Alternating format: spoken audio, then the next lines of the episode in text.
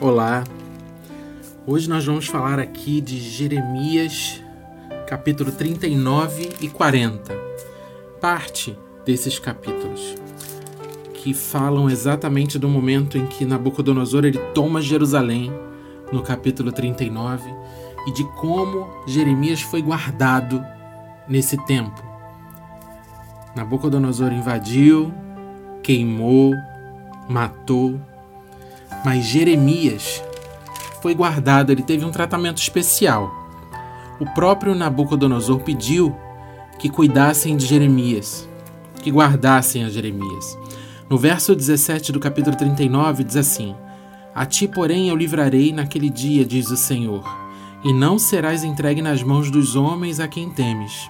Pois 18: Pois certamente te salvarei e não cairás a espada, porque a tua vinda te será como despojo porquanto confiaste em mim. E aqui o segredo é a confiança.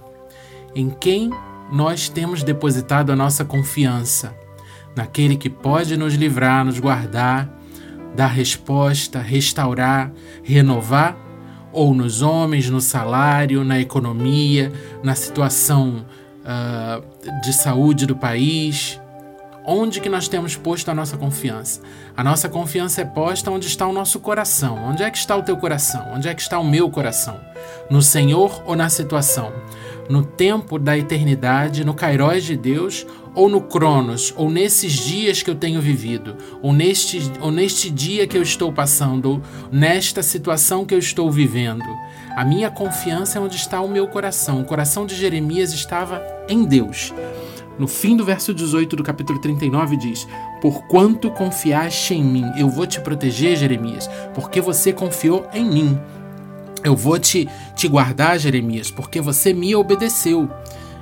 E é por isso, e é isso que traz, é, é, a palavra de hoje é a confiança que traz o livramento, a confiança que traz a proteção, a confiança que garante a guarda, a proteção, a boa mão do Senhor sobre nós, a graça, as misericórdias se renovando.